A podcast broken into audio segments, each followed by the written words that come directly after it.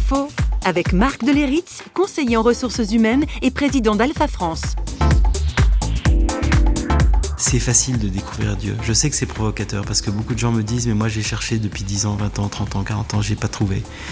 C'est ça que j'ai envie de dire. Tu n'as pas besoin de faire l'hypothèse que Dieu existe, ni de croire qu'il existe. La seule chose, si tu veux être de bonne volonté, c'est de te dire si Dieu existe, il y a un lieu dans lequel il parle, c'est le fond de ton cœur.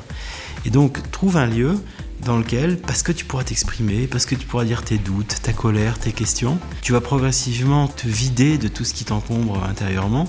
Et à ce moment-là, ce bruit intérieur qui nous prend toujours tous, ce bruit intérieur et ce bruit extérieur se calme.